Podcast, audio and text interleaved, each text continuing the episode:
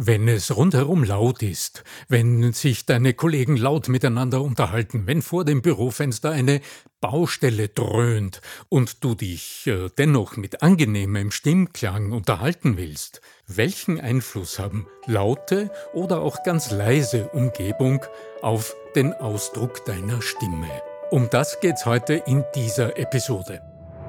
Der Ton macht die Musik. Der Podcast über die Macht der Stimme im Business. Für alle Stimmbesitzer, die gerne Stimmbenutzer werden wollen. Das laute Silvester mit seinen Raketen und Böllern findet ja heuer Corona-bedingt nicht wirklich statt. Zumindest hier in Österreich. Ich weiß nicht, wie es bei euch da draußen in Deutschland oder in der Schweiz äh, sein wird.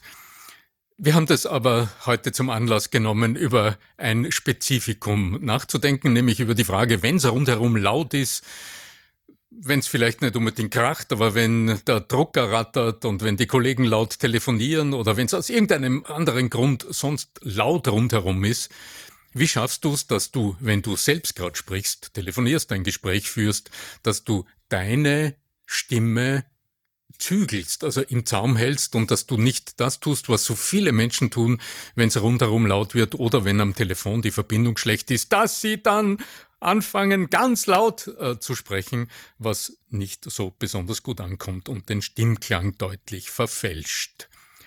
Lieber Andreas Giermeier, der du am anderen Ende meiner Leitung heute wieder bist, Andreas Giermeier von lernenderzukunft.com, in welchen Situationen erlebst du es denn, dass es rundherum laut ist und beim Sprechen stört?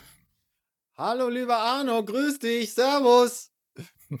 Also, herzlich willkommen allen, die heute zuhören und dir natürlich auch ein großes Servus in deine Richtung.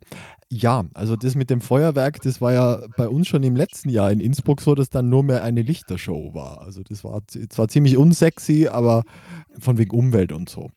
Ähm, aber ab, abseits von dem, ja, natürlich, äh, allein schon, wenn du, keine Ahnung, in irgendeinem Restaurant sitzt und, und ein wichtiges Gespräch kommt rein und, und im Hintergrund äh, klingelt und, und oder, oder im Einkaufszentrum oder so und das ist ein wichtiges Gespräch und bevor du jetzt anfängst da zu schreien oder bei Musik im Hintergrund oder natürlich beim, beim Feuerwerk, da denke ich mal, da, da muss es bessere Wege geben.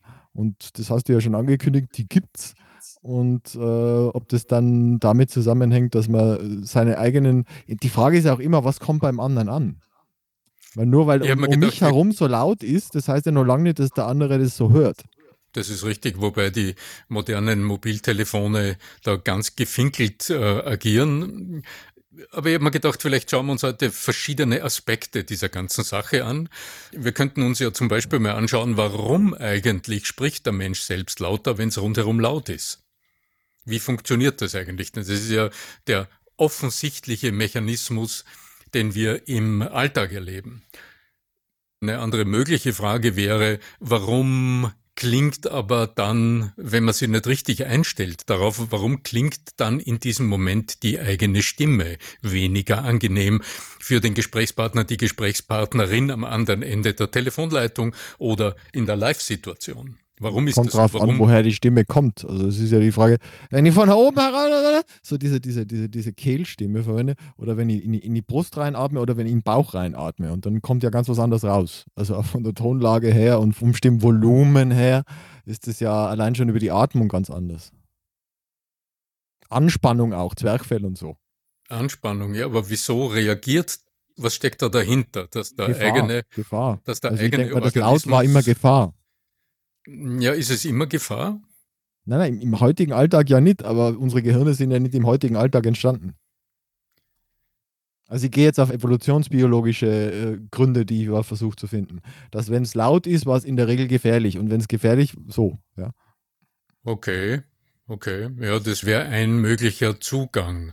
Was mich an der ganzen Sache aber grundlegend immer schon interessiert hat, das ist, wie dieser Mechanismus im Menschen eigentlich abläuft. Also ich erinnere mich äh, im Zuge meiner vielen Ausbildungen, du weißt schon, die man da im Lauf des Lebens so sammelt. Ein klassisches Beispiel für dieses Phänomen war immer der Bahnsteig äh, am Bahnhof, wenn du mit jemandem dich unterhältst und es fährt am Gleis neben dir gerade ein Zug ein und bremst laut Und der Geräuschpegel steigt durch den hereinfahrenden Zug sukzessive immer weiter an, immer weiter an. Und im selben Ausmaß erhebt man die Stimme beim Sprechen, ohne drüber nachzudenken. Ich finde ja, ja faszinierend. Und heute steht man zwei Meter auseinander und hat beide Masken drauf, dann geht ja gar nichts mehr.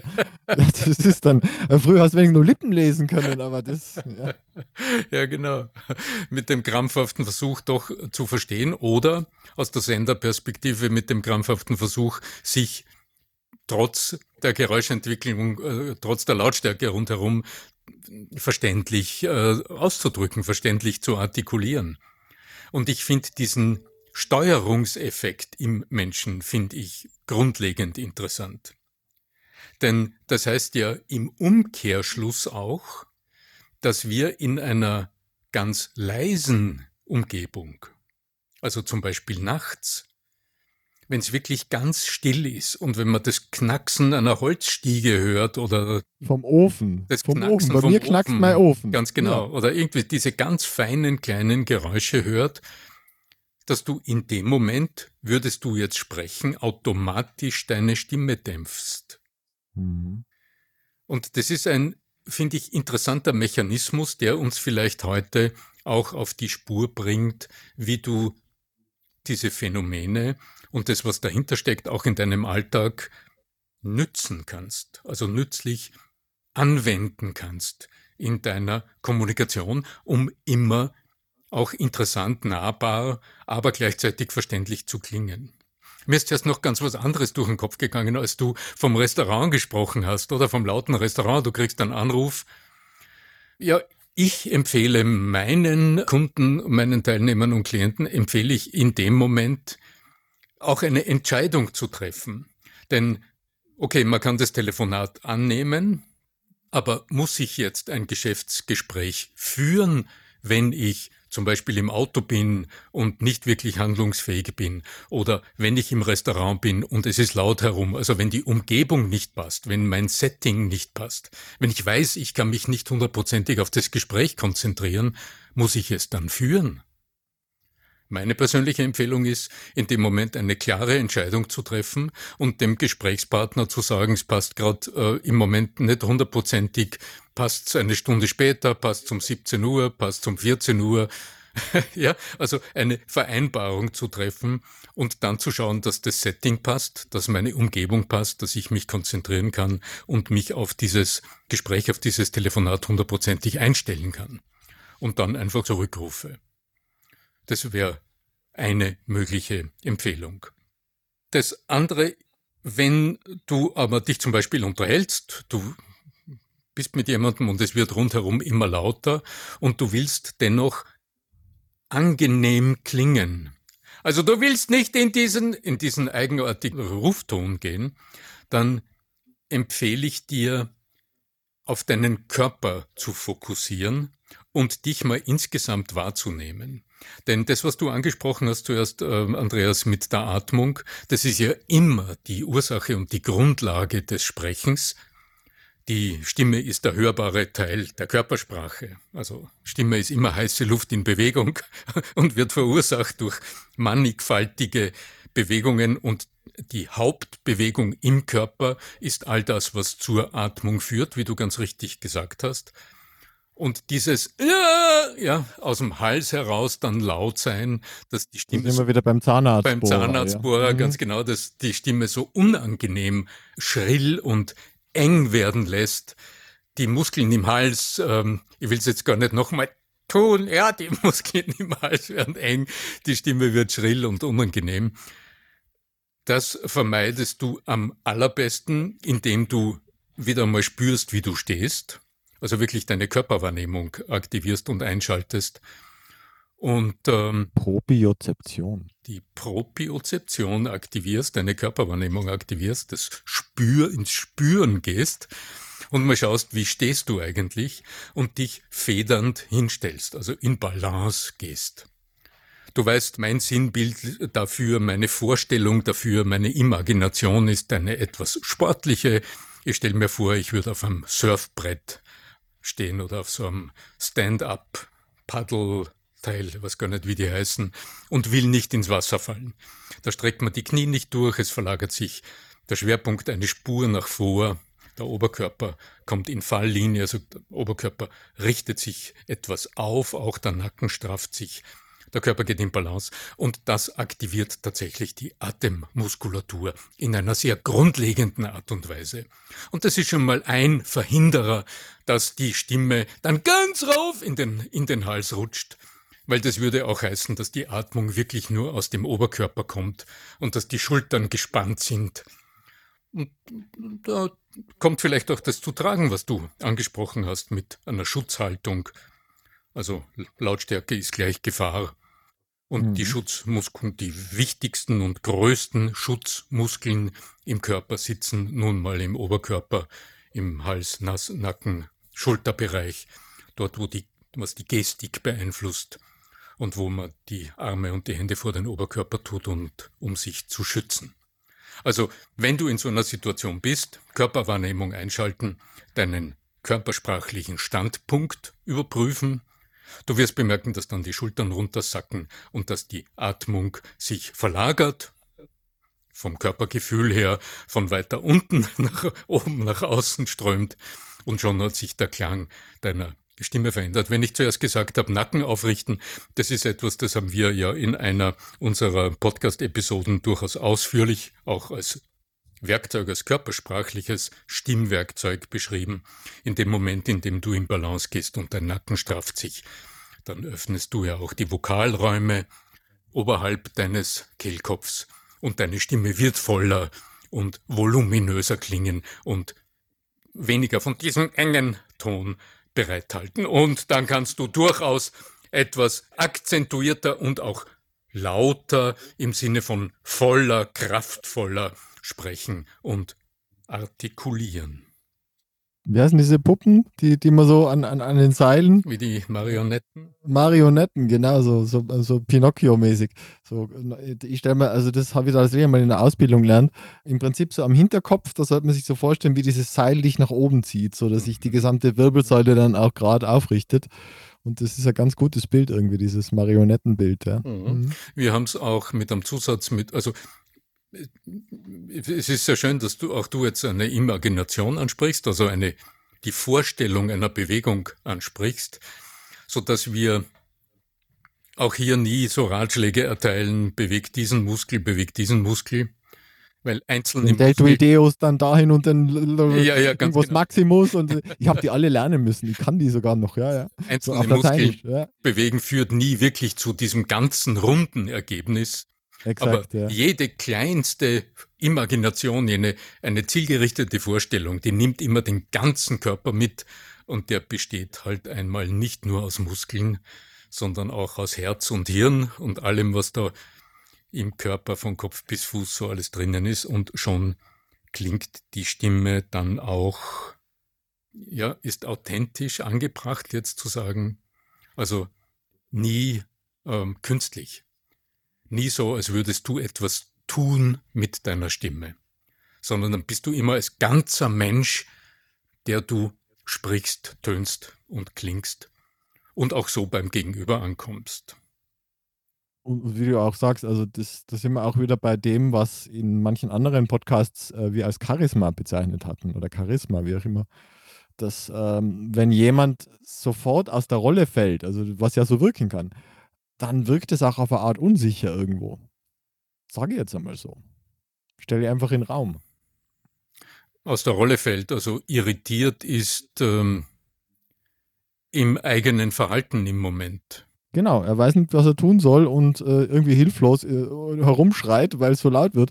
Und also mhm. Prinzip also keine Art souveräne, keine souveräne souverän, Handlungsmöglichkeit genau das, das ich, verfügbar ja. hat. Ja, ja. Mhm. Mhm. Weil diese Flexibilität, die du ja dann auch erreichst, wenn du diese Übungen machst, die du ja immer wieder, äh, die ihr vom Arno einfach nachmachen dürft äh, und wirklich üben, also es geht einfach ums Üben, äh, dann hast du eine bestimmte Flexibilität in der Stimme und das wirkt ja. Mhm. Ist so und so. Und, und wenn du auch die Lautstärke sozusagen regeln kannst mit einem Schalter in dir, ja, dann hat, zeigt es auch eine Art von Souveränität. Und so laut Halo-Effekt hat es ja vielleicht dann auch eine Auswirkung auf alle anderen Merkmale, die dir zugeschrieben werden. Mhm.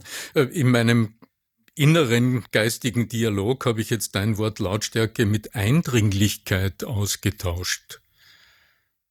Vielleicht gibt es noch einen besseren Begriff. Also wir reden ja jetzt nicht nur über das, wie klinge ich, weil wie klinge ich jetzt für mich alleine, okay, ist auch vielleicht interessant, aber womit wir uns auseinandersetzen, ist ja mehrheitlich die Kommunikation, also der Austausch zwischen Menschen, in dem dann die Stimme eine so große Rolle spielt, also einfach der Ton, die Tonalität eine so große Rolle spielt.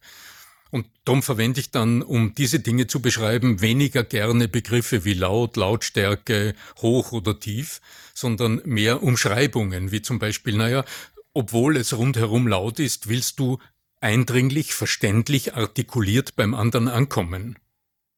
So dass der andere nicht unter Strom gesetzt wird, weil du jetzt irgendwie so gequält schreist und der andere sich mit verkrampft, sondern äh, ihr vielleicht trotz einer vorübergehenden Lärmbelästigung, weil du gerade mit deiner Gesprächspartnerin oder deinem Gesprächspartner an einer Baustelle vorbeigeht.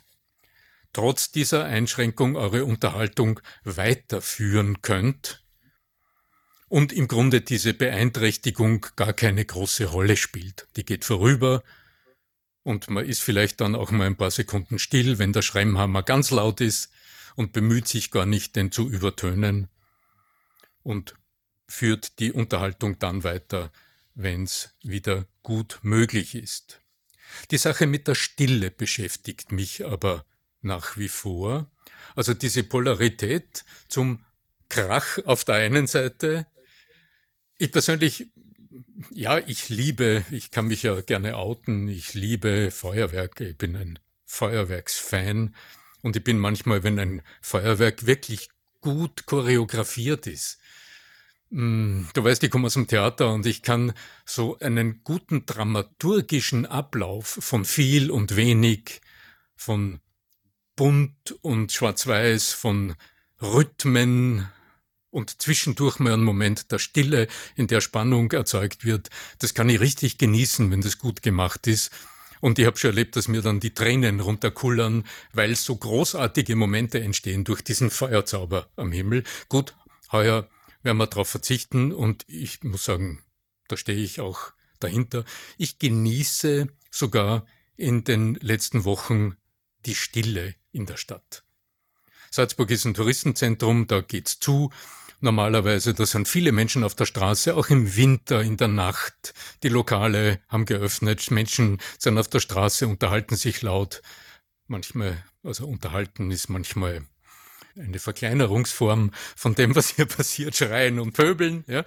Und ich genieße im Moment wirklich die Stille. Und das hat mit unserem Kernthema, mit dem Nutzen oder dem bewussten Umgehen mit den eigenen Tönen auch so viel zu tun, weil einmal zu erleben, wie es ist, wenn es still ist und du mit deiner Stimme diesen stillen Raum füllst das kann ein Wir lieben das ja im Stiegenhaus tatsächlich. Das kann ein Gerade so als Kind. Ich kann mich erinnern, als Kind, ich habe immer im Stiegenhaus irgendwie gesungen und so. Das ist übrigens ein Thema für einer unserer nächsten Podcasts, warum wir unter der Dusche gerne singen. Da werden plötzlich alle zu, äh, äh, zu äh, Carrera, wie der heißt? Carreras, ja, ja. Carreras, José ja. Carreras. Ja. José Carreras und äh, Luciano Pavarotti und wie sie alle heißen mögen. Und plötzlich, warum gerade unter der Dusche? Nächste Folge. Nächst, hat, einer der nächsten. Hat Folgen. mit dem Raum und dem Raumklang etwas zu tun? Eben, eben. Und das ist eben so, ich kann mich nur erinnern, draußen im Hausgang. Also diese, wie nennt man hm. das? Äh, Hausgang? Wie heißt das in, in Deutsch-Deutsch? Ja? Im Flur, im Hausflur. Nein, nicht im Flur, sondern da bevor man in, in die Wohnung reingeht. Im Treppenhaus oder im Absatz. Im Treppenhaus, im Treppenhaus, genau. Gesungen mhm. habe ich da immer. Und alle, mhm. alle Kinder irgendwie machen das heute immer noch. Ja, es Also halt, zumindest die Gestörten in Innsbruck. Also es da halt im besten Fall. Ja, da ja, könnte man ohne weiteres uns mal drüber unterhalten, denn speziell in diesen halligen Räumen entfaltet die Stimme eine ganz eigene Brillanz weil durch den besonderen Frequenzverlauf äh, im Hall sich bestimmte Frequenzen der eigenen Stimme aufschaukeln und das kann wunderbar klingen. Und das ist tatsächlich auch ein professioneller Ansatz in der Stimmentwicklung, wenn es um das raumfüllende Sprechen geht. Für heute. Das ist mir damals als Fünfjähriger sicherlich durch den Kopf gegangen, wie ich das ja, ganz sicher. Garantiert. Also meine Stimmentwicklung und äh, alles gut, Bücher ja. über raumfüllendes Sprechen äh, gelesen. damals noch nicht verfasst vom Arno Fischbacher, ganz genau. Not yet, ne? Genau. Letztes Mal zurück zur Stille. Hm, ich kann nur euch, unseren Zuhörerinnen und Zuhörern, kann ich nur wirklich empfehlen, genießt äh, die Stille ich weiß, es bringt auch viele beschwerliche Dinge mit sich, dieser Lockdown und alles das, mit dem wir jetzt konfrontiert sind. Aber wenn es schon ein paar interessante oder angenehme Kehrseiten gibt, dann sollen die auch ähm, ihr Recht erhalten. Und ich denke, man darf das auch durchaus genießen. Genießt äh, die Stille und genießt es ab und zu, wenn eure Stimme mehr oder weniger vorsichtig in einen stillen Raum tönt, und horcht in den Raum hinein und horcht, wie der Klang eurer Stimme aus diesem Nichts entsteht und wieder ins Nichts entschwindet. Welch ausklingende Worte für dieses Jahr. wie, wie schon. Aus dem Nichts entsteht und ins Nichts. Wunderherrlich. Also solche Dinge sofort aufschreiben und weiterempfehlen und uns posten überall in den sozialen Medien, dass jetzt alle diesen Podcast anhören dürfen gerne bewerten und wenn Fragen da sind, also bewerten, das muss ich noch nach, also so richtig bewerten, so auf iTunes und all den, das ist ganz toll und ganz wichtig. Und wir freuen uns auch, sollte der eine oder die andere von euch eine Frage haben, an podcast.arno-fischbacher.com. Da könnt ihr Fragen stellen, vielleicht zur Stille, vielleicht zur Wirkung der Stimme und für all, alles weitere verweise ich noch auf dich, mein Lieber, der du den Abschied der heutigen Folge anstimmen kannst. Alles Liebe, ja, euer Andreas Giermeier. In ja. gewählten Worten. Ja, zum Ausklang des Jahres. Ähm, ich wünsche euch ähm, alles Gute, einen guten Rutsch ins neue Jahr. Möge die Macht der Stimme jetzt und auch in Zukunft mit euch sein. Euer Arno Fischbacher.